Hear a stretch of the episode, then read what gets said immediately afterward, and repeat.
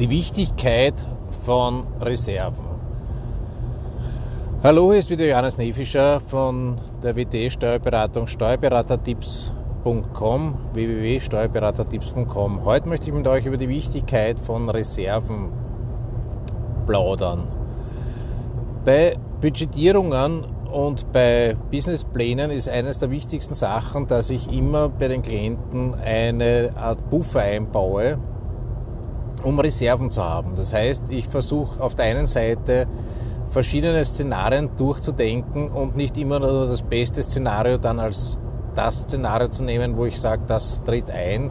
Im Gegenteil, man sollte immer eher von einer vorsichtigen Annahme ausgehen, aber auch Reserven einplanen. Das heißt, wenn ich jetzt hergehe und ich überlege mir die mögliche Finanzierungsform, schaue ich, dass ich die im immer nehme, die mir den meisten Spielraum lässt. Es ist nichts schlimmer, als wenn ich dann einen Liquiditätsengpass habe und die Bank beharrt darauf, dass ich die Summe zahlen muss, die ich mir damals, wie ich den Kredit genommen habe, leichtsinnigerweise zugesagt habe, weil ich mir gedacht habe, na, das geht sich sicher alles aus und ich bin ja so und so sofort so hoch im Gewinn und dann komme ich drauf, dass das alles gar nicht passt. Äh, was dabei aber jetzt wichtig ist, ist, dass ich jetzt nicht nur vorsichtig plane, sondern das Geld, was tatsächlich dann als Überschuss da ist, das wirklich ansparen und als Puffer zur Seite legen, dass ich zumindest am Anfang schaue, dass ich dann schön langsam auf zumindest zwei bis drei Monate Puffer am Konto liegen habe dass ich die Steuer rechtzeitig bezahlen kann, dass ich Gehälter zahlen kann, auch wenn Aufträge jetzt nicht sofort bezahlt werden von meinen Kunden.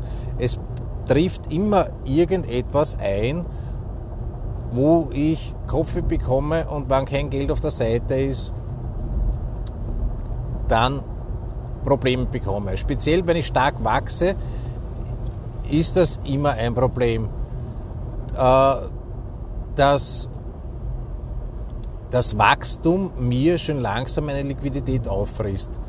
Und hier ein Polster zu haben und dementsprechend auf Rücklagen zugreifen zu können, ist eines der wichtigsten Sachen. Von einem Kollegen aus dem amerikanischen Raum habe ich ein Modell übernommen, der der Meinung ist, man sollte immer schauen, dass man 10% von seinem Umsatz als Gewinn vor Steuern hat und diese 10% dann anlegt und als Reserve entweder äh, für Firmenwachstum hat, für Steuerrücklagen hat und jetzt nicht großartig versucht, die Steuern durch irgendwelche unnötige Anschaffungen zu senken, sondern wirklich herzugehen, das Geld auf der Seite zu haben.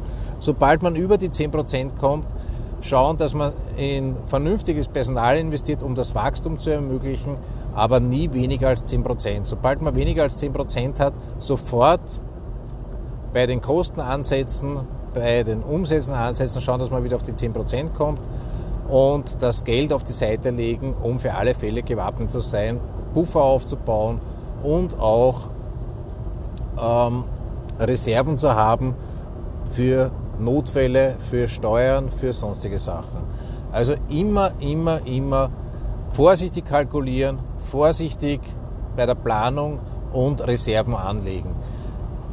In diesem Sinne wünsche ich euch einen schönen und erfolgreichen Tag und falls ihr Fragen habt und eine Planung mit mir machen wollt, www.steuerberatertipps.com www.steuerberatertipps.com